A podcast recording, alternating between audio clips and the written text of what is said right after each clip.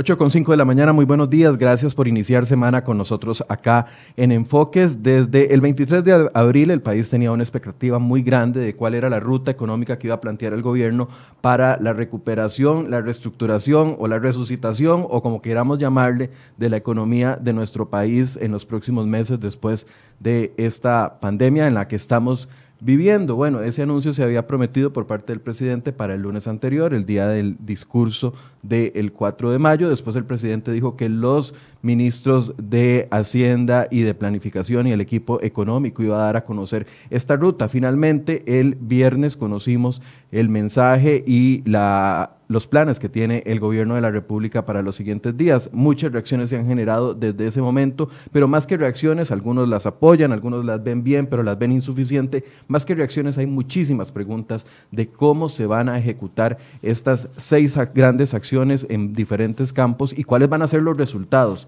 de estas acciones. Por eso esta mañana invitamos a la ministra de Planificación, doña Pilar Garrido, para poder conversar ampliamente sobre esta ruta y también responder a las preguntas que tienen diferentes sectores con respecto a este tema. Doña Pilar, buenos días, gracias por acompañarnos. Buenos días, un placer estar con ustedes.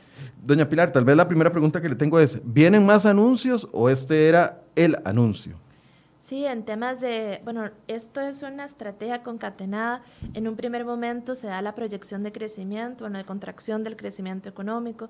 Viene un segundo momento donde mi colega ministro de Hacienda explica la estrategia en términos de contención y reducción del déficit fiscal, aprovisionamiento con multilaterales, alguna colocación en mercado primario que eh, que también se dará y también contención del gasto. Y en un tercer momento, las acciones propiamente que están vinculadas con microeconomía, quizá o con mesoeconomía, que lo que pretende es habilitar ajustes y que van orientadas a sectores específicos. De cualquier manera, una de las características que tiene esta crisis por pandemia es que la incertidumbre es una buena parte del proceso. Entonces depende de cómo vaya evolucionando, si ahora que vamos a tomar decisiones de reapertura, eh, aumentan los casos, entonces tiene que haber una reacción en el plano económico para contener, amortiguar y habilitar también otras, otras medidas. Entonces, por ahora esta es la estrategia, es dinámica. Yo eh, quisiera que, que, eso se pudiera, pudiera calar en cada uno de nosotros, que tiene que ser una estrategia que esté a la altura del comportamiento de la propia pandemia y que sea lo suficientemente flexible. lo pregunto porque ayer un medio de comunicación radial, eh, basado en un mensaje de texto que respondió el ministro, decía, saldré, el ministro de Hacienda, decía, saldré esta semana con nuevos anuncios fiscales. Entonces nos genera, genera la expectativa que es que el ministro va a anunciar eh, la segunda parte de la conferencia de prensa del viernes, vienen más impuestos, tema fiscal, eh, donde dice nuevos anuncios fiscales. A uno lo único que piensa es que entonces aquella frase de que no impuestos por ahora puede ser no impuestos por ahora la semana pasada, pero impuestos esta semana. No, eh, no hay más impuestos. Ahora la estrategia de lo que se trata en este momento preciso es de lograr la aprobación de los créditos que están en Asamblea Legislativa. Tenemos el crédito del BID con la AFD, que es de apoyo presupuestario, que necesitamos el apoyo de las y los señores diputados. Necesitamos la aprobación del, del, del que es enteramente para inyectar recursos a proteger para las personas en situación de vulnerabilidad. Y, este, y un tercero que tenemos que hacer de pagar, que presentamos haciendo recorte de gasto del, superávit y que no hemos logrado su aprobación y que también lo requerimos en este momento. La próxima semana vendrá el crédito del Fondo Monetario Internacional. Ya en plan le dimos la aprobación, se va eh, a analizar esta semana en Banco Central, para luego autoridad presupuestaria y luego va a ser remitido a la Asamblea Legislativa. Recordemos que dentro de la estrategia fiscal también está esta parte de ingresos no deficitarios, otros créditos de multilaterales para poder atender la emergencia. Usted decía, mientras que se aprueben los créditos, no ven la necesidad de nuevos impuestos necesitamos que se vaya aprobando poco a poco eh, estos créditos de apoyo porque lo que hace es que nos inyecta recursos para poder que el Estado siga funcionando, hacer frente a proveedores, inversión de capital, planilla, hacer frente al pago de la deuda. Por otro lado, también en caso de que se requiera inyectar más recursos a la emergencia sanitaria, pues también ya al Ministerio de Salud se le inyectaron 2.400 millones de colones. Y ahora, la, si en caso de que sea necesario, pues habrá que inyectar darle mucho más recursos, proteger, también se hizo una provisión de proteger para poder cubrir tres meses más a personas en caso de ser requerido. Hay sectores que van a necesitar esos otros tres meses. Entonces esa provisión ya se hizo. Entonces la idea es eh, de esta manera dinámicamente ir avanzando a la medida que va la emergencia.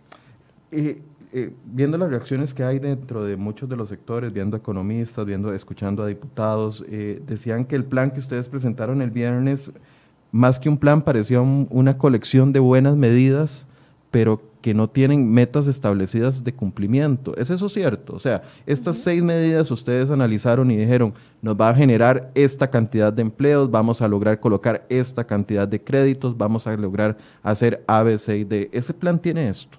Sí, lo que pasa es cuando uno está en un anuncio, uno no anuncia el plan de acción o no anuncia el, el, plan de trabajo porque además era mucha información en muy poco tiempo. En términos de la comunicación, esta semana vamos a ir poco a poco reforzando cuáles son algunas de esas metas, quiénes son los responsables de cada una de ellas y dar más detalles de cómo estamos visualizando su implementación.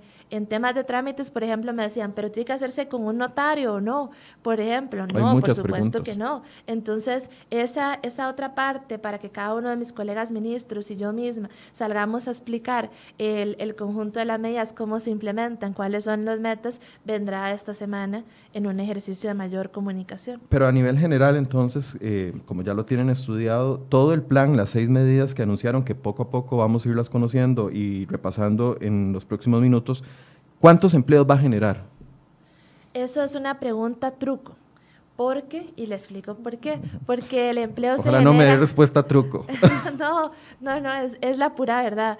Este país funciona a de confianza el objetivo primordial y la gran meta de esta estrategia es dar confianza a quienes están, a quienes producen en nuestro país, a quienes generan empleo y a partir de ahí hay proyecciones de, en relación de, de cómo se podría hacer. Por ejemplo, en inversión pública sabemos que hay una meta de empleo potencial que podría llegar a 109 mil empleos. Es el único punto del plan que tiene un, un dato específico sobre empleo. Exacto, sobre empleo, porque es más fácilmente cuantificable en relación con las otras medidas hay proyecciones de crecimiento en términos del valor del mercado que puede generar, términos de atracción de inversión y también de nuevos negocios.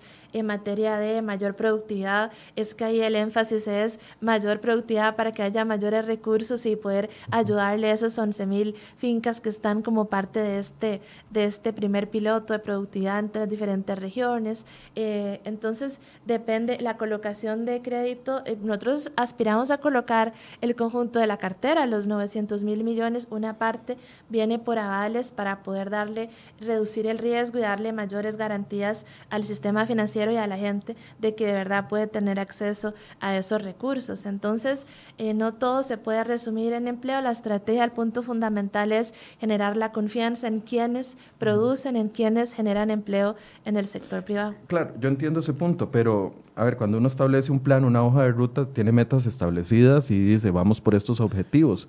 El objetivo de las seis medidas en materia de empleo, que es el principal problema que están viendo las familias en este momento, aparte de esos 109 mil, tienen un estimado. Lo pregunto porque, además, en el tema de inversión de obra pública, casi que la mayoría de obras ya estaban proyectadas, entonces eran empleos que se iban a generar de todas formas, no bajo la cortina y la necesidad que estamos ahorita por el COVID-19 lo que cambia es la aceleración de algunas de estas medidas en inversión pública.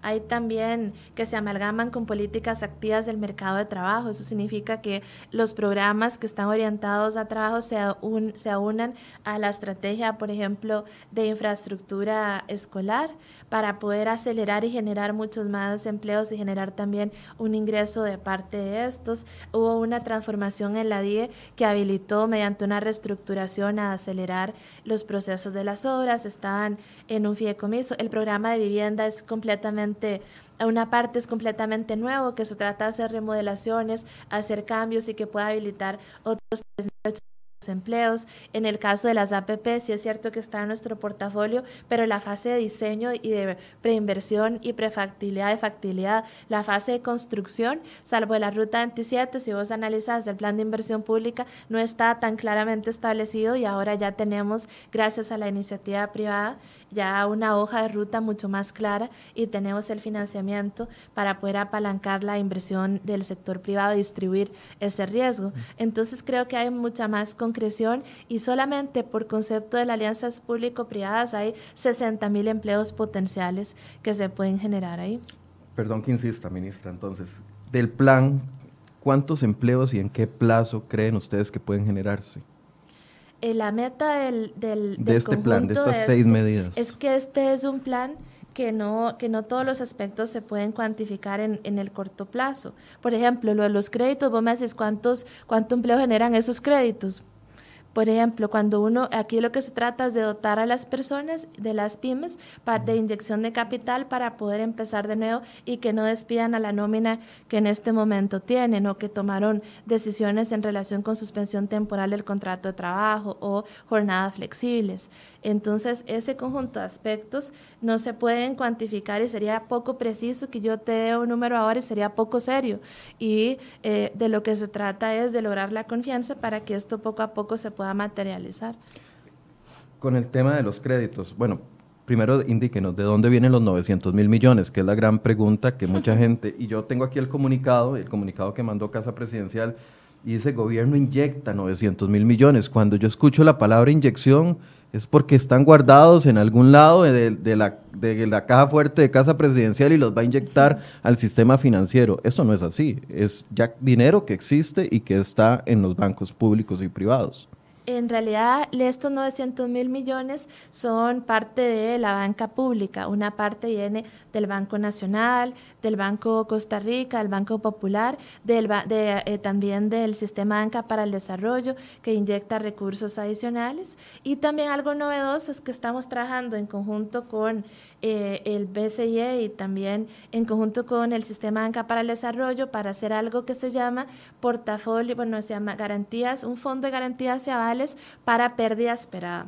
Esto es muy importante porque, dada la situación actual, hay algunos eh, de las personas, de las pymes, de las empresas, que no cuentan con los recursos suficientes ni con qué responder ante una situación como la que estamos viviendo de, una crisis. Entonces, de lo que se trata es de avalar portafolio de turismo, portafolio de eh, agricultura, por ejemplo, portafolio de comercio, para poder entonces de esa manera ampliar y multiplicar los recursos de los avales y darle mayores certezas a la persona de que puede tener acceso a ese crédito, pero al mismo tiempo mitigar el riesgo que implica eh, para el sistema financiero en su conjunto. Aquí también, aquí en este específico hay metas, una cantidad X de eh, créditos colocados a una cantidad X de empresas o pequeñas o medianas. Nosotros aspiramos a colocar los 900 mil millones y en este momento estamos trabajando en los diferentes productos financieros para poder llegarle a la gente. Tenemos,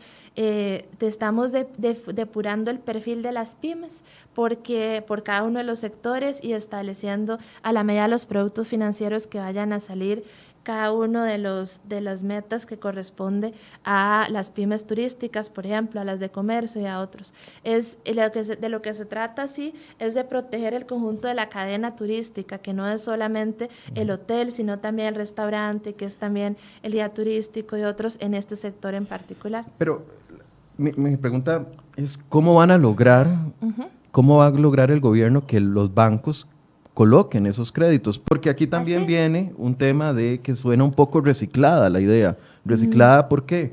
Porque cuando vino el tema del encaje, de la reducción del encaje mínimo legal, hubo una gran cantidad de dinero, me recuerdo que eran 600 mil millones de colones que tenían los bancos para colocar, y ese dinero no se colocó en el mes de la reactivación económica del año pasado, eh, que todavía no sabemos los resultados específicos. Ese dinero no se colocó. Suena como una medida parecida a la que ya se había anunciado y que no funcionó.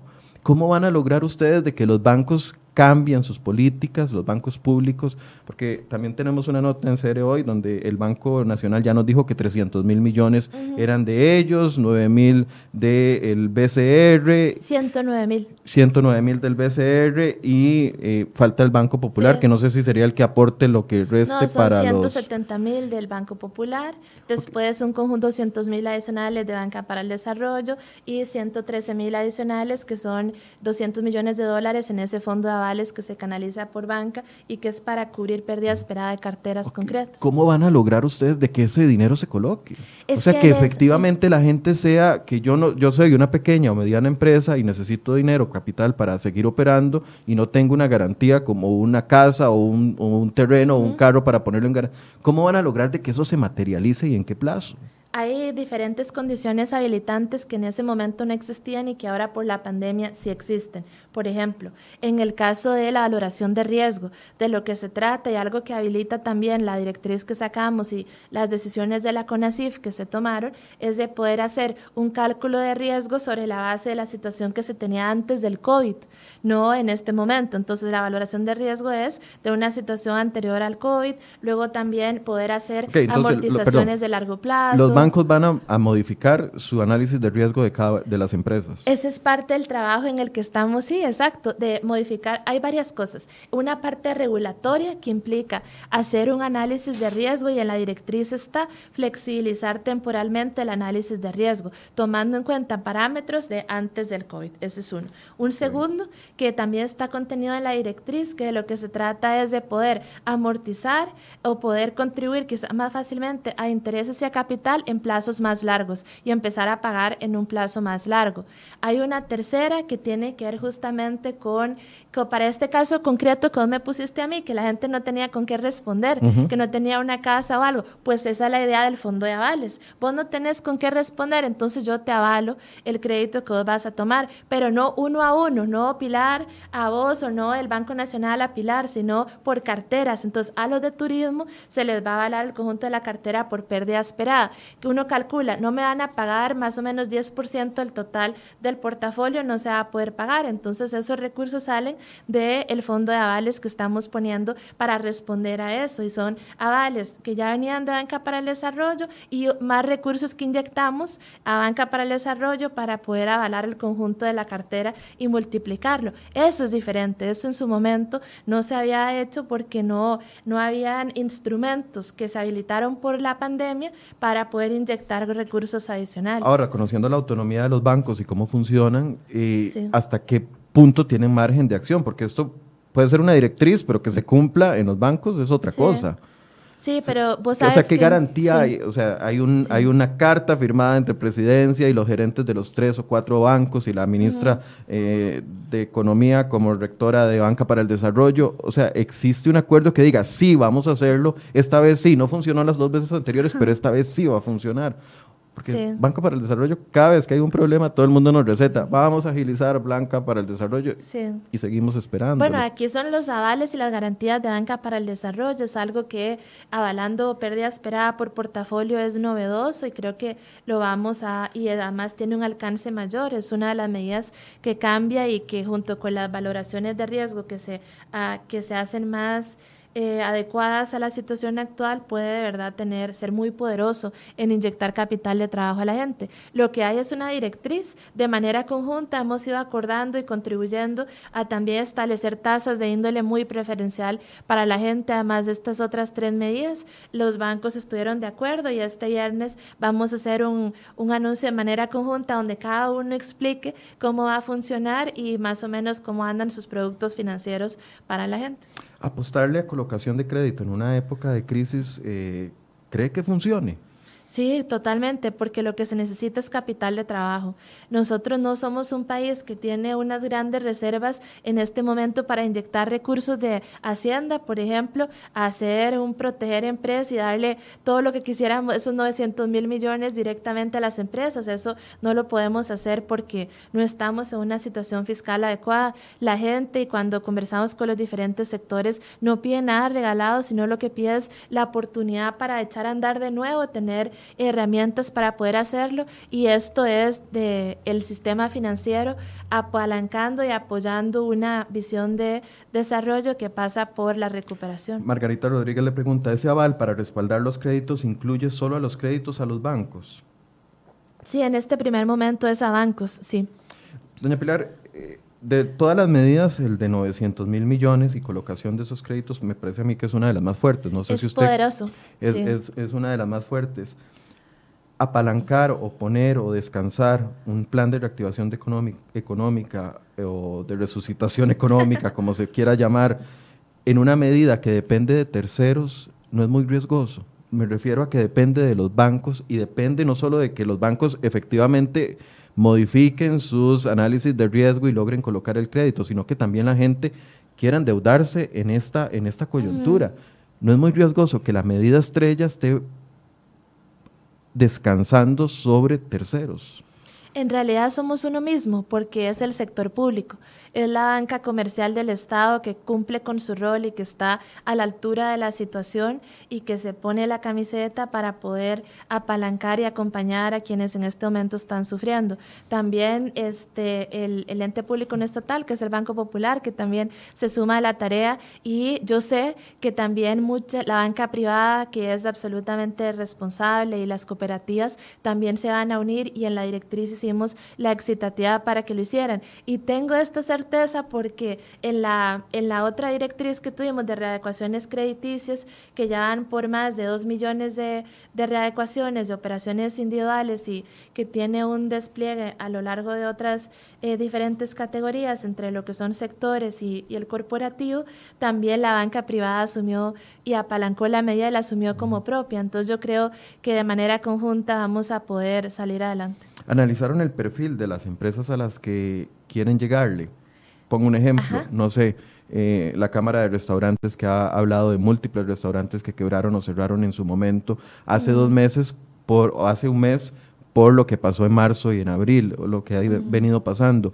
Estas personas tienen un perfil que digo, tendrían que cambiar el riesgo mucho para que ciertos sectores puedan acceder. Y ahí es donde entra el análisis de la situación antes del COVID, porque algunos de estos se dieron en esa situación justamente por las medidas de aislamiento social, si no quizás hubieran seguido funcionando con la normalidad que existía antes. A esas personas entonces la idea es hacerle un análisis a la situación anterior. Yo soy un restaurante que cerré el 15 de abril porque me quedé sin ingresos y porque no me funciona ir a dejar comida eh, express Despedí a la mitad de mi planilla, éramos 20, despedí a 10. Llevo atrasado la luz, el agua, el teléfono, el alquiler y la planilla en la caja costarricense del Seguro Social. ¿Sería sujeto de crédito? Capital de trabajo, sí. Es que el capital de trabajo es para pagar planilla, para equipamiento, para insumos, para poder hacer frente al alquiler, para poder hacer frente al pago de servicios siempre y cuando, y eso en ese trabajo es el que estamos, de hecho, de las medidas que se tomaron de relajar el perfil crediticio y también la indicación de la directriz justamente van en esa línea, de que sea un análisis de antes del COVID. Y también nosotros a esa persona que es parte de una cadena, también inyectarle un aval o una garantía para poder darle mayor certeza al banco de que en caso de que esa persona no pueda pagar, va a haber un aval que va a resguardar entonces la pérdida esperada por concepto de ese o sea, es una relajación de, del riesgo bastante importante es que estamos en una crisis, una, una situación extraordinaria como, medidas extraordinarias. Claro, pero usted como ministra, ¿cómo va a hacer cuando la persona que está viéndonos en este momento se está entusiasmando porque dice, a pesar de todo, voy a lograr restablecer mi empresa y vaya al Banco Nacional, al Banco de Costa Rica o al Banco Popular y le digan, no, papito, usted no. O sea, no, eh, pero, pero no tiene por qué ser así. ¿Por qué va a ser así? Por eso, pero ¿qué músculo tiene usted para decirle a los bancos, vea, ustedes se comprometieron a hacer esto, háganlo? Bueno, nosotros somos, somos los dueños de la propiedad accionaria del banco. Para eso está el Consejo de Gobierno, para exigir y también garantizar de manera conjunta, coordinada en respeto a la autonomía, pero también una intención. Por eso construimos también esta idea juntos. No fue que yo le impuse a Gustavo, Douglas y a Marvin este, una idea los gerentes bancarios de los bancos más grandes del país. Correcto, los bancos públicos, ni tampoco a Miguel Aguiar o a Vicky, que coordina este, la parte del Comité Rector de ANCA para el Desarrollo. Uno no le impone, sino que con absoluta responsabilidad lo construimos de manera conjunta y el Consejo de Gobierno y el Consejo Económico en particularmente les vamos a pedir cuentas de lo actuado como hemos hecho con la directriz de readecuaciones. Todo cada 15 días, cada nos llega el reporte, entonces le decimos, bueno, vamos a ver cómo está, si hay alguna alguna denuncia que nos llega de alguna persona que no está no pudo ser atendida, pues se regresa, se le dice qué fue lo que pasó en esta situación en concreto. O sea, hemos estado trabajando y los bancos, tanto públicos como privados, se han portado a la altura con este tema de readecuaciones. Le pregunta Gerson Andrew Matamoros y también Vladimir Kozlo, Kozlo, ¿cuáles bancos ya dieron el aval de implementar esas ideas que usted está expresando? es el Banco Popular, Banco Nacional y Banco Costa Rica. Es la primera vez que yo entonces veo... Y Banca para el Desarrollo como... sí. Como un banco de... Sí, que... Es la primera vez que veo eh, a un gobierno girando una directriz tan directa a un banco o a los bancos públicos. O sea, e, esta posición nunca la había visto yo en un funcionario de gobierno hacia la banca pública. En realidad la, directriz y además cumple con todas las condiciones de la legalidad para que nadie la vayan a revisar. Bueno, lo vi, lo vi en el cementazo, pero era otra cosa completamente distinta. No, no, esto es una cosa en la cual eh, medidas, situación extraordinaria, medidas extraordinarias. Además, también lo, lo, importante es que hay un compromiso absoluto de parte de ellos mismos. A los bancos no les sirve llenarse de, de, bienes, llenarse de hotelitos, de llenarse de restaurantes, no les sirve ejecutar garantías. Pero no les sirve, tampoco perder plata con créditos que no se van a llegar a recobrar. También, por eso la del Fondo de Avales y Garantías es una situación que no pone en riesgo al sistema financiero, porque para eso es este fondo, para también establecerles eh, de manera responsable una protección de ambos lados, pero también lo que pone es la intención en querer apoyar a esos miles de personas y empresitas que requieren un apoyo en este momento porque su negocio es una buena idea, ha funcionado por mucho, pero por las medidas de distanciamiento social se ha habido interrumpido, se ha visto interrumpido. ¿Qué dice su jefe sobre esto? Porque modificar, digamos, las condiciones de riesgo con las, con las, con las actuales Puede poner en riesgo también a los bancos. Sí, no, con las actuales medidas de relajación que se han tomado, en, ese, en eso se, se habilita para poder, de relajación de la normativa prudencial, y perdón que me ponga yo un poquito más técnica, pero en, en la relajación de la normativa prudencial que ya se hizo, que autorizó su jefe y la CONACIF, ya estas medidas caben ahí. No es como que uno Cuando le quitaron la calificación de riesgo a 63 mil deudores. No, las que tomó ahora por la pandemia, que lo que dijo es, no le voy a manchar ah, el expediente, los bancos pueden hacer hasta este, dos, meses. dos o tres readecuaciones, pueden generar plazos eh, de amortización de interés y capital para más largo plazo. Hay unas medidas que ya se tomaron que, que habilitan para poder hacer estas medidas. Ok, pasemos a la parte de la inversión de obra pública que yo le decía. Eh, se dijo 3.1 eh, billones eh, entre 2020 y 2021 es mucho dinero. Ese, esas, esos proyectos, muchos ya están encaminados. ¿Qué es lo novedoso en esto? ¿Qué es lo diferente? ¿O es una medida reciclada?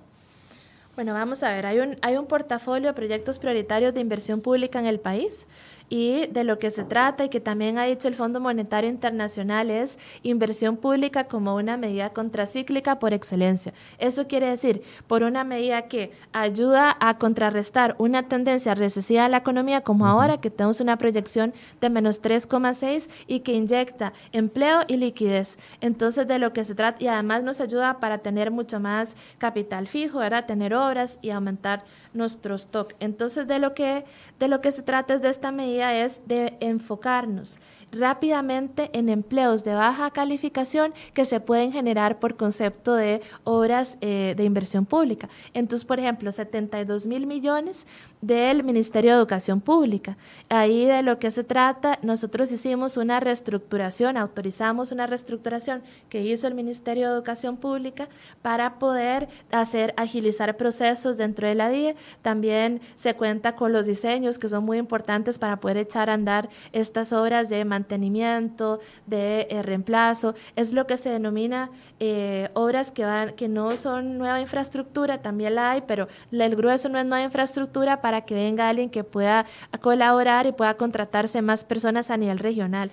Son 250 centros educativos en todo el territorio nacional y lo que se proyecta es que se puedan se pueda contratar a personas de baja calificación en todo el país. O sea, eh, pero esta idea, paremos ahí en, en el DIE y en, en la infraestructura de educación si ya existen los, los, eh, la planificación de esas obras, etcétera, etcétera, y ya se cuenta con los recursos, o sea, era tema que ya venía. Ajá, está establecido, pero lo que hicimos fue acelerar mediante un ajuste dentro de lo normativo y también apalancar con otros programas que se ponen a disposición para poder hacer políticas activas del mercado de trabajo y entonces poder tener más gente que contratar para poder apoyar estas obras. O sea, eran obras que estaban para después del 2021 y ahora se están acelerando para hacerse entre este año y el próximo. Está dentro del portafolio, lo que pasa es que no tenían, eh, no tenían como tan rápida ejecución y gracias a que ahora cuentan con los diseños a unos cambios administrativos de normativa interna y de la reestructuración de la DIE, más que eh, poder la posibilidad de donarlo con programas de eh, políticas activas de mercado de trabajo, entonces es como se hace la posibilidad de acelerar estas obras y generar empleo local. También con el programa de vivienda, que tiene dos componentes. El programa de vivienda tiene un componente que tiene que ver con acelerar obras que se encuentran en la actualidad, poder otorgar también subsidios para quienes pueden trabajar en esas obras en este momento. Y lo otro pasa por eh, las oportunidades de poder hacer arreglos, remodelaciones en las, en las viviendas y entonces para eso también contratar personas adicionales que puedan laborar todas de baja calificación. Estos serían no para empresas muy grandes, serían para empresas medianas. Eh. Lo de la vivienda, son, sí, son viviendas en general, proyectos de viviendas eh, social y vivienda en general. El máximo son de 40 mil, se proyectan 40 mil metros cuadrados. 40 mil metros cuadrados. Porque son remodelaciones, ampliaciones, no es nueva obra, ¿verdad? Porque esto es más rápido. Porque el otro ya una tramitología. Pero son medidas que ya venían. Bueno, este programa de viviendas es nuevo. ¿O es completamente nuevo por, por COVID-19? El de, el de viviendas tiene un componente mixto, uno que ya se venía haciendo y otro que es nuevo. De lo que se trata es, vamos a ver, es como decir, lo de los trámites no es nuevo porque ya hay unos trámites que había que hacer. Claro, pero lo que es nuevo es la declaración jurada que se activa para que yo pueda hacer una declaración jurada frente a un funcionario y entonces ya aumentar la eficiencia y no tener que hacer todo un trámite burocrático para eso. Entonces, de lo que se trata es de acelerar, flexibilizar y también distribuir recursos entre y, generar mayor empleo. Con respecto al resto de obra pública, que sería ya obra de, gran envergadura, como estamos hablando, mucha de ella ya está en proceso. Ustedes lo anuncian como algo nuevo, pero es algo que está en proceso. Pero nosotros no dijimos la nueva medida de inversión pública, lo que dijimos es para reactivar la economía, acelerar y garantizar que se cumpla el portafolio de inversión pública de corto plazo y apalancarlo con el tema de vivienda y apalancarlo con el tema del Ministerio de Educación Pública, que es acelerar. Uno puede tener un portafolio bellísimo de miles de millones planificado, pero lo que necesita es ejecutarlo, acelerar su ejecución, llevarle la gestión más rápidamente, generar mayores empleos regionales en eso y en ese es el esfuerzo en el que estamos. Las obras de APP, por ejemplo, eso estaba planificado, estaba planificada salvo la ruta 27 que sea un compromiso de ampliación. APP son alianzas público-privadas para las personas que nos están alianzas público-privadas, sí, muchas gracias. En materia de la agenda de concesión que hacemos con sector privado, ahí había para los proyectos una planificación que llegaba eh, muy tímidamente hasta un 30% de la hora. Ahora con, ya, ya se presentaron iniciativas privadas, entonces la idea ya es poder concretar y caminar rápidamente y tener ya la obra y generar el empleo que conlleva inversión pública. Esta es la, medida que sí está dimensionada en cantidad de empleos. Sí, 109 mil empleos potenciales directos, más todos los que se generan indirectos. Eh, de las otras medidas, eh, una de las que genera más expectativa es que ustedes, bueno, hoy se va a anunciar apertura gradual. Sí. ¿Esto qué peso tiene dentro de todo el, el Eso es vital porque, por ejemplo, ¿cómo le doy yo un crédito a una empresa que está cerrada? o cómo empezamos a trabajar en construcción cuando hay medidas de aislamiento que lo que nos dicen en este momento es que no se pueden hacer tres o cuatro cosas, eh, no tienen que dar distanciamiento social o demás. Entonces, esta es una de esas de las medidas que complementan y que habilitan nuestra ruta económica post-COVID. Aquí hay que ser muy incisivos en un tema de responsabilidad. Si vos te portás mal a nivel individual o si yo me porto mal, no sigo los protocolos sanitarios, empiezo a darle besos a todo el mundo, estornudo libremente y, este, y encima no cumplo con el lavado de manos u otros o me paso tocando la cara con las manos sucias o demás, entonces ahí voy a poner en riesgo a mucha gente y lo que va a pasar es que nos van a echar todo para atrás. Hay un tema de responsabilidad individual y colectiva en la cual debemos entendernos todos, porque si nos echan para atrás va a tener una afectación aún mayor en términos económicos Por eso hay que tratar de hacer lo mejor posible. Esos 109 mil empleos de la parte de inversión de obra pública eh, son empleos individuales, completamente nuevos. ¿Cómo calcularon ese dato? ¿Cómo me garantizo yo que MECO, que es el que hace casi que todas las obras en este país, eh, va a generar esos empleos nuevos y no es que está trasladando su misma planilla que ya tiene trabajando en una obra a otra obra? O sea, ¿Cómo, llegaron a ese número? Porque hay, hay, un modelo de equilibrio general que es el mismo que se utiliza para calcular Producto Interno Bruto. Entonces uno mete las horas que tiene proyectadas por cada uno de los sectores y entonces ahí le dice cuántos empleos potenciales se pueden generar. Ok. Eh, vamos a escuchar algunas de las preguntas que les manda, les envía a la ministra algunos de los sectores. Vamos a escuchar a don Eli Feinza, economista. Ah, sí. Primero. Uno de los pilares fundamentales de las medidas anunciadas por el gobierno el pasado viernes es un programa de colocación de crédito por hasta 900 mil millones de colones por parte de los bancos estatales y el Banco Popular. Eh, colocar esa cantidad de dinero implicaría un crecimiento de la cartera del orden del día.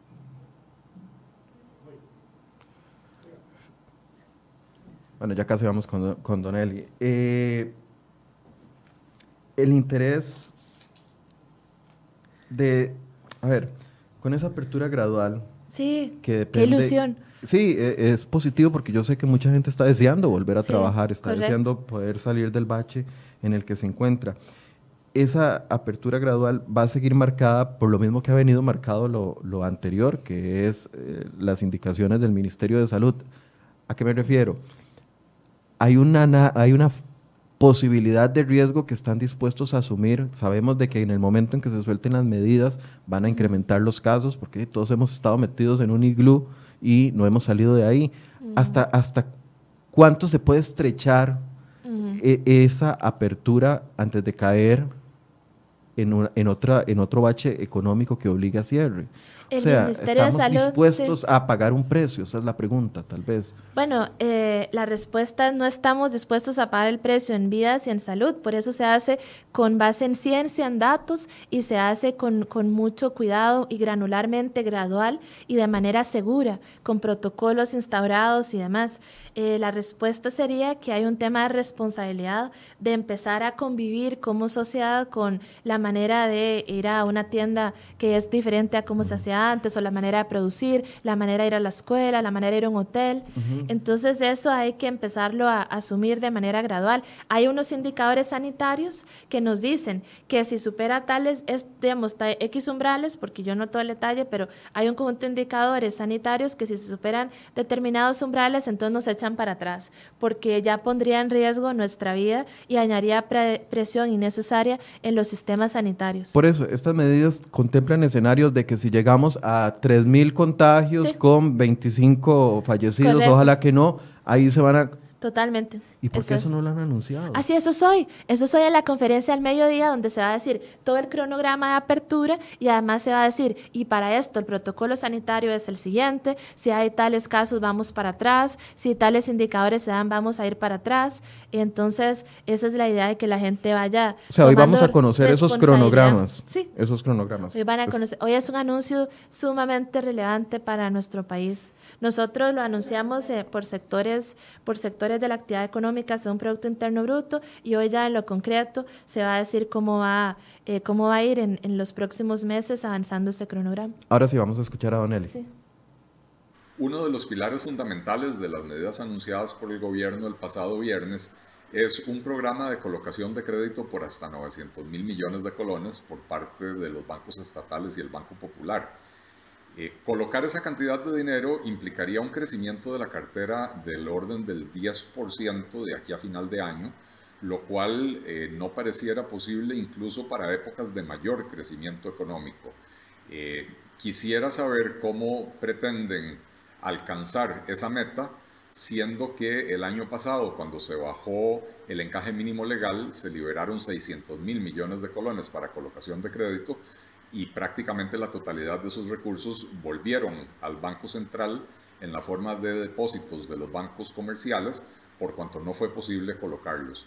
¿Qué cambios regulatorios se van a hacer para poder garantizar que estos créditos les lleguen a las personas que los necesitan y cómo hacemos para que ese relajamiento regulatorio no ponga en riesgo eh, la salud de las carteras de crédito de los bancos. Uno de Bueno, varios de los temas ya los conversamos. Tal vez el, el, que más apunta Don Eli es cómo se va a lograr ese crecimiento de una cartera de 10% que él calcula que tendría que darse para que se coloquen los 900 mil millones. Sí, correcto. Eh, la idea es este, como decíamos, en situaciones extraordinarias, medidas extraordinarias, apalancarlo por el lado de los ajustes y la implementación de, regulatoria de la normativa que se relajó, en caso de que haga falta hacer, tomar nuevas decisiones en materia regulatoria. Sé que el regulador y también la CONACIF y el propio eh, Banco Central están apoyando de manera, eh, de manera terminada todos estos estos ajustes y también este plan de colocación de crédito y también porque a la hora de cambiar la valoración de crédito y, tener un aval de que te respalde, entonces ya no te da tanto miedo. Es como no saber nadar y que te den un flotador, entonces vos te tomás y antes te dijeron, bueno, y puedes hacer así, así, ¿verdad? Tenés autorización para hacer tal y tal cosa, entonces te tiras a la piscina con un poco más de certeza. Eso es lo que cambia. Vamos a escuchar también otra pregunta que le hace don Mario Montero de eh, Casia. Casia, sí.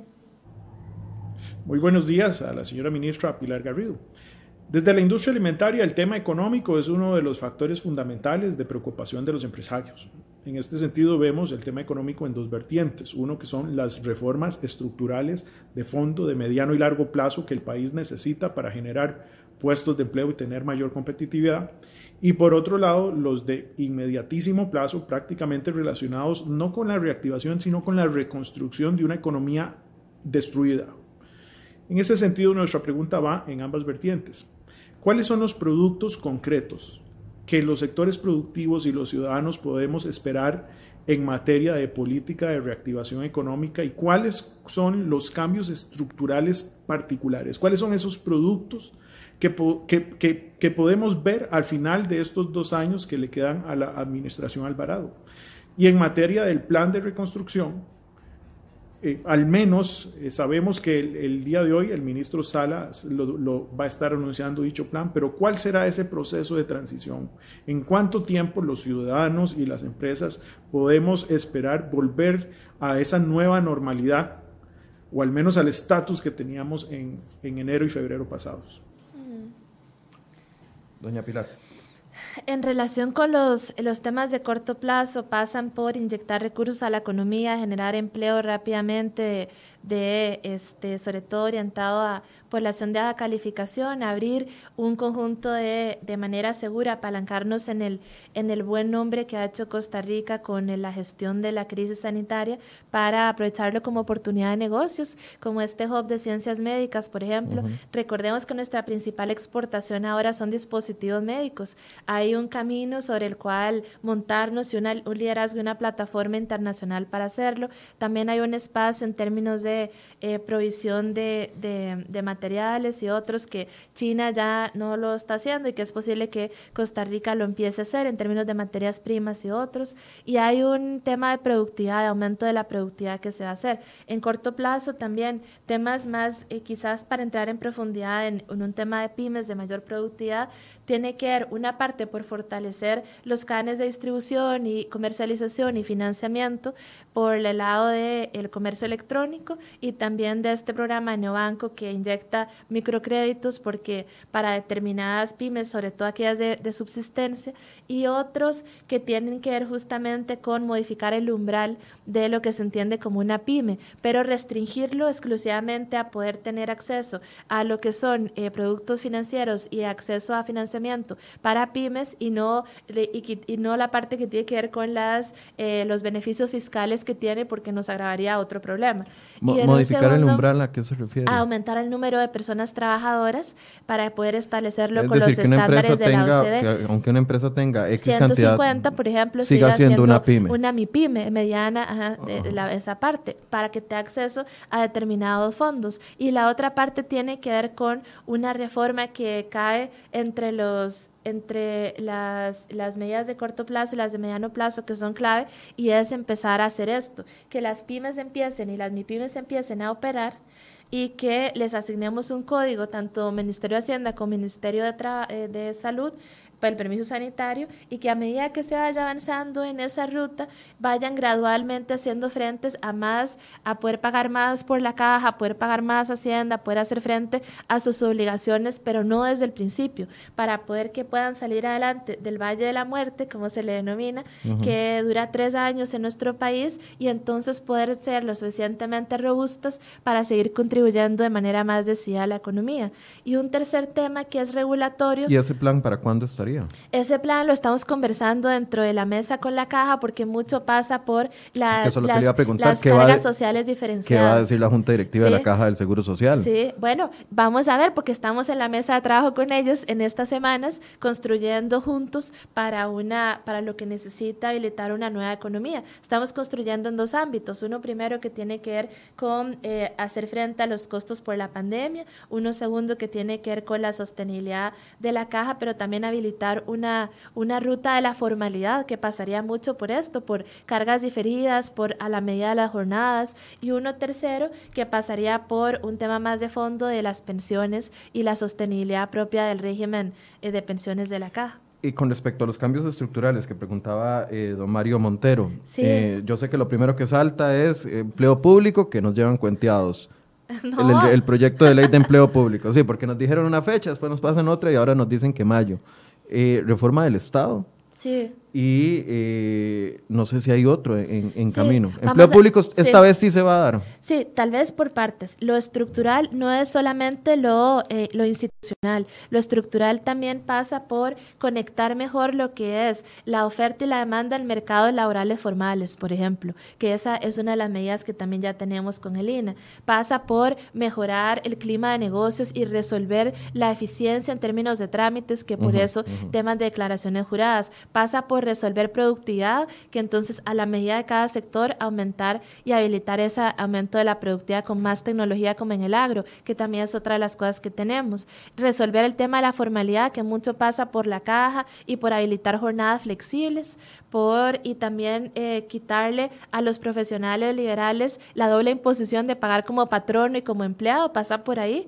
Y luego está este tema estructural e institucional, de alguna manera, que también estamos trabajando. porque esa atrasado el tema del empleo público, porque eh, como, como ustedes dicen que nosotros dijimos una fecha, luego otra, bueno, eso es... así fue. Sí, sí, no, por eso. Ah, Entonces, no es que yo lo diga, es que así fue, doña sí, Pilar. Sí, sí, bueno, en, términos de empleo público, el tema es que ahora estábamos visualizando incorporar todo el tema de evaluación docente adentro de el tema del proyecto de empleo público, para no tener que hacer dos proyectos adicionales, sino todo lo que tiene que ver con el, el grueso de nuestra planilla, que nos da sentir muy orgullosos, ¿verdad? Que es todo el tema de la educación, que son 85 mil eh, plazas, pues entonces que sea uno de los que tenga un poco más de detalle y en ese trabajo estamos con el MEP ahora, lo finalizará para el 15, nosotros presentaremos este mes el proyecto. Cierre instituciones, duplicidad de funciones. Sí, esa agenda también está. yo he escuchado de alguna gente que no hay una ruta de reforma del Estado. Yo en eso no estoy de acuerdo porque nosotros tenemos una ruta en dos ámbitos que lo trabajan mis colegas de modernización del Estado. Una primera que tiene que ver con la fase de diseño institucional. Eso tiene que ver con cierres, fusiones, nuevas instituciones y, este, y otros que se estarían habilitando ahí. Y hay otra parte que tiene que ver con un modelo de gestión de la calidad que también tenemos en mi plan que pasa por mejorar la planificación, mejorar los procesos, mejorar este, términos de empleo público también, liderazgo dentro de las instituciones, revisar funciones, revisar los mecanismos de coordinación. En el primero, de diseño institucional, ¿qué fue lo que hicimos? Presentamos un proyecto en el marco, recuerdo en ese momento, de la OCDE para cerrar instituciones no funcionales, cascarones legales que en ese momento no tenían mayor gente ni tampoco mayores plazas y a la hora de, eh, pero que se podían inyectar plazas y gente en cualquier momento. Entonces lo que hicimos fue eliminar eso y contamos con el apoyo de las y los diputados. No se aprobaron todas las que llevamos, pero se aprobaron unas cuantas ahí. Luego, ahora vamos con el proyecto de órganos desconcentrados, que lo que trata es de eliminar duplicidades y poder resolver eso. Y luego seguiría un tercer momento, vamos a ver si llegamos, en términos de instituciones autónomas y empresas del Estado. Eh, hay, hay fechas meta. No sé, aprobemos empleo público, ahora sí vamos a cumplir, lo presentamos en mayo y esperamos que con el trabajo con los diputados se logre aprobar en... Sí, ay, pues yo quisiera que se pudiera aprobar en septiembre, ya tener aprobado empleo público, por ejemplo, echándole mucho, ¿verdad? Pero lo antes posible es lo mejor, porque esta es una de esas grandes reformas que nos ayuda en muchas direcciones, nos ayuda en términos eh, de mejorar eh, la, la, la gente que tenemos trabajando para el sector público, mejorar en términos de la atracción del talento, poder también incentivar mejor a quienes hacen parte del Estado, poder también racionalizar mejor el gasto eh, que se orienta al tema de planilla y entonces habilita la prestación de bienes y servicios, otras maneras de evaluar a la gente, mayor eficacia. El proyecto Yo que estoy van a- enamorada de ese tema de empleo público. ¿El proyecto que van a presentar generaría gastos o generaría ahorros en corto o mediano plazo? Son las, eh, generaría eh, en algunos, eso se explica así, en algo, como eso es para todo el sector público, en gobierno central hay que habría, aunque habría que aumentar la base un poco para poder que se ajuste con la que debería de tener y en otros sectores del, del sector público, otros instituciones del sector público, pues esa se debe bajar para los nuevos funcionarios públicos Sería para siempre que para sea los nuevos. equitativo, sería solo para los nuevos, correcto. Y entonces, de acuerdo a los cálculos que hicimos, eso podría generar ahorros ya para el segundo año de un 0,7 del Producto Interno Bruto, Ok. que no es despreciable. No, estoy tratando de pensar cuánto es, pero siempre se me hace un 7 mil millones, más o menos. ¿Más? Más. Ujú. Ok.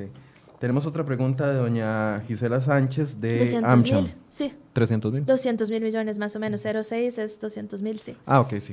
ok. 0,7. ujú. Escuchemos a doña Gisela. Muy buenos días. La pregunta de AmCham para la ministra está relacionada con el anuncio eh, la- de la declaratoria de interés público del sector de ciencias de la salud. Quisiéramos saber en qué va a consistir, cuáles son las acciones concretas y cuáles son los plazos que están esperados para esta iniciativa. Todo el mundo pregunta plazos. Sí, no, correcto. Y el cronograma también lo vamos a, a compartir para que haya certeza. En relación con lo del Hub de Ciencias Médicas, Bienestar y demás, lo que se espera es dos cosas. Hay, aquí hay tres elementos que son perfectos para poder estimular e incentivar esta actividad. Una primera, la imagen que tiene Costa Rica, que no lo digo yo, sino sale en la Deutsche Welle, sale en la BBC, sale Costa Rica como uno de los países que ha tenido más éxito en la gestión, eh, en la gestión de la emergencia sanitaria. Hay un segundo momento que lo que se trata es de eh, poder, en, en este aspecto que hemos sido líderes, poder montarnos sobre estos temas de mayor liderazgo y ahí es nuestra primera exportación, 17 mil empleos, una manera todo formal, eh, inversión extranjera directa alta, todo esto bajo el régimen de zona franca. Y un tercer componente que hay una proyección de crecimiento del mercado que es muy, muy sustantiva, serían como eh, cuando ya también se recuperen las otras economías, pero hay proyectado que por cada uno de, por ejemplo, de en estadounidenses serán 10 mil dólares una persona lo que gastaba por eh, en temas de eh, ciencias de la salud y otros. Entonces hay un mercado cautivo que puede ser explotado por nosotros basándonos en las buenas experiencias. ¿Qué, ¿En qué contribuye la declaratoria de interés? Que habilita mucho la coordinación. Entonces yo sé que si hay una declaratoria de interés público, yo puedo destinar recursos, puedo coordinar mejor a lo que nos ayuda a hacer más eficiente la coordinación y también a eh, ponerlo en primer lugar dentro de las prioridades administrativas, Para destinar recursos y otros. Para que sea atractivo el sector de zona franca y poder atraer más inversión indirect- eh, directa extranjera, se necesita un panorama eh, claro con respecto al tema de lo que va a suceder en tema de impuestos. Eh, algunos Sí. reclamaban de que porque el presidente no ha salido diciendo no va a haber impuestos más impuestos a zonas francas. Eh, eh, eso se está contemplando. En realidad, esto es uno Se ha de los- valorado por parte del gobierno imponer un impuesto a zonas francas durante la crisis. Zona Franca es uno de los motores de, de nuestra economía. Mucho de las exportaciones y del empleo formal sale por ahí. En este momento estamos en la dirección más bien de sobrellevar eh, parte de la recuperación con ese motor de Zona Franca. En este Por eso, si momento, se pusiera un no- impuesto, sería... eso no es una opción ahora, ¿no? Eso no es una opción. Ahora no. Ok, perfecto. Vamos a escuchar otra pregunta que le tiene el economista Vidal Villalobos. Vidal, no conozco. La pregunta para la señora ministra de Planificación, doña Pilar Garrido, es la siguiente. A lo largo y ancho del mundo, los bancos centrales no solamente están apoyando para solventar los problemas acaecidos por la pandemia del COVID-19, sino que de manera decidida están colaborando con la reactivación de la economía. En ese orden de cosas y considerando el plan que fue publicado el viernes pasado, la coordinadora del equipo económico, ¿qué papel le tiene reservado al Banco Central para los próximos días? Saludos cordiales y muchas gracias. Saludos a Vidal. Este, es cierto, el, el, Banco Central en otras latitudes y en otros contextos de em, fiscales y también macroeconómicos de estabilidad han optado por tomar un papel mucho más decidido en relación con eh, su rol en, en, la gestión de la crisis. Aquí en nuestro país, bueno, pues han, han bajado la tasa de política monetaria, han contribuido con cuando llegue su momento con la toma de decisiones en relación con liberar mayores recursos de, por ejemplo, del encaje eh, mínimo legal, cuando haya una situación tal en que, en que corresponde inyectar mayores recursos al sistema financiero y se están valorando otras opciones en la Junta Directiva eh, del Banco Central sobre cómo apoyar a sectores específicos en términos de la crisis, pero todavía este, todavía no hay una decisión en relación con, con, otras maneras en que se estaría apoyando la gestión de la crisis. Por ahora, inyección calibrada de recursos financieros, que es lo que hemos estado necesitando. Eh, y tenemos una última pregunta, vamos a escucharla, es de Daniel Zúcar. Daniel Zúcar, sí.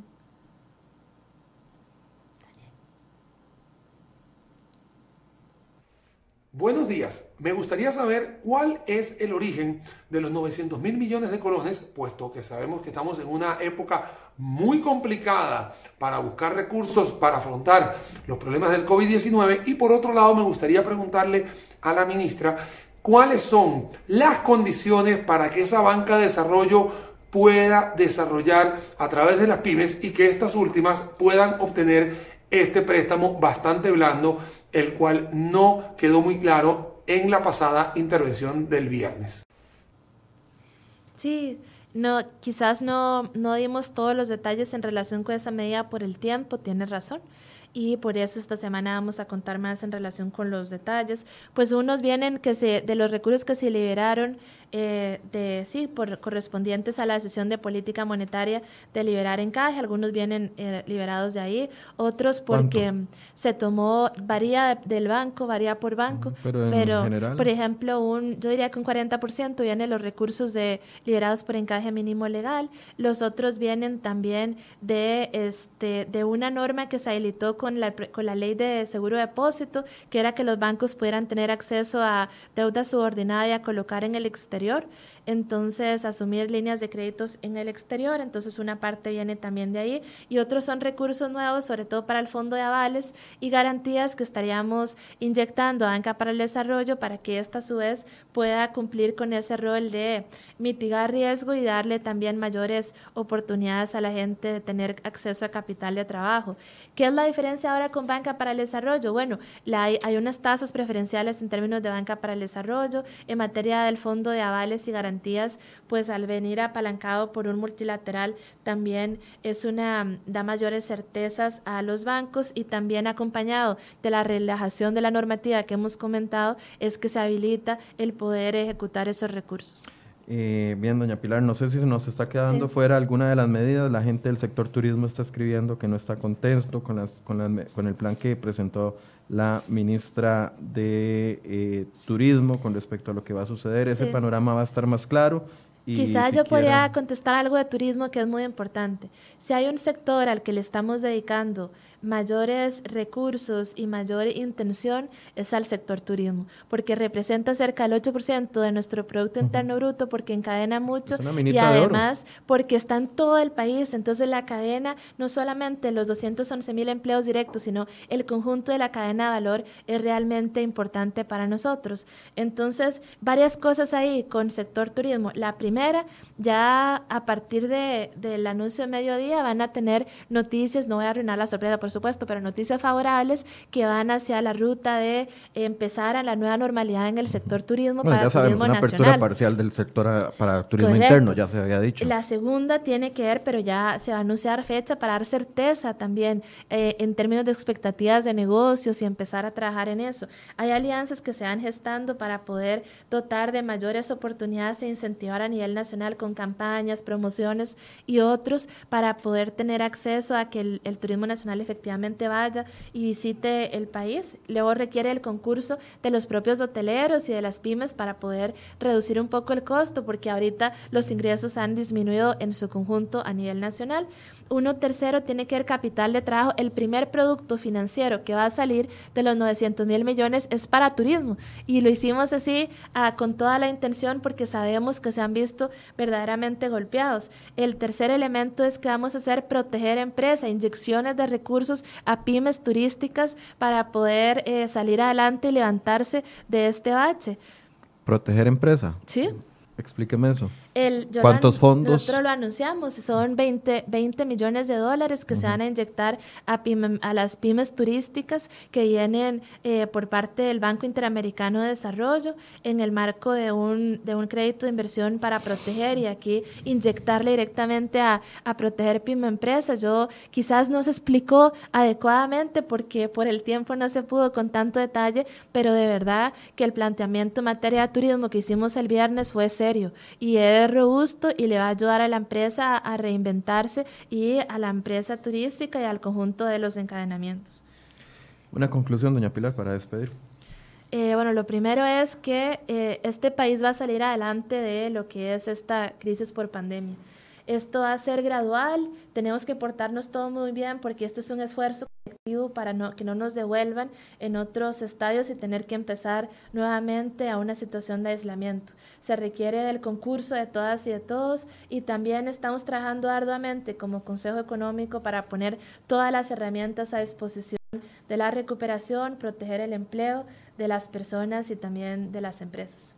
Bien, le agradecemos mucho a la ministra de Planificación, doña Pilar Garrido, que nos acompañó esta mañana para explicar un poco más amplio los planes que presentaron el viernes anterior, a pesar de, algunas de las opiniones que ha generado este plan. Esperamos que se concrete en lo máximo posible y nuevas noticias con respecto a lo que va a anunciar el presidente y el ministro de Salud este mediodía cuando den eh, fechas, dice doña Pilar, de cronogramas de aperturas parciales y escenarios también de cuándo pueden cambiar las circunstancias en caso de que se volvieran a disparar los casos de COVID-19. Muchas gracias por su compañía, los esperamos mañana a partir de las 8 de la mañana. Buenos días.